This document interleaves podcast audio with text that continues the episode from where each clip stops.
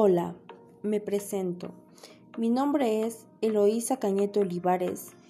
Soy estudiante del bachiller Cebetis 16 en Aclisco, Puebla. Y el día de hoy seré la conductora de este podcast llamado Puertas a las Corrientes Filosóficas. En el capítulo de hoy hablaremos del tema positivismo.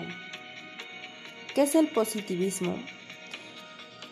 Es un sistema filosófico que considera que no existe otro conocimiento que el que proviene de hechos reales verificados por la experiencia, negando la posibilidad de que la teoría pueda ser fuente del conocimiento y que la filosofía pueda contribuir al conocimiento. Esta filosofía se le atribuye al doctor Auguste Comte. Después de la Revolución Francesa, avanza la medicina. No admite otra realidad que los hechos, única realidad científica.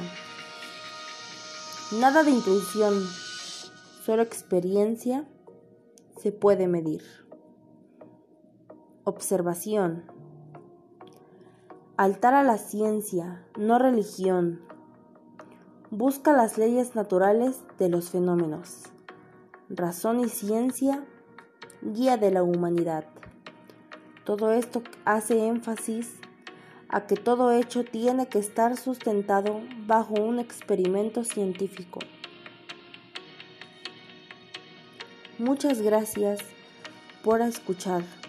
Espero que les haya gustado el tema de hoy. Nos vemos en otro nuevo capítulo. Se despide su amiga Eloísa Cañeto Olivares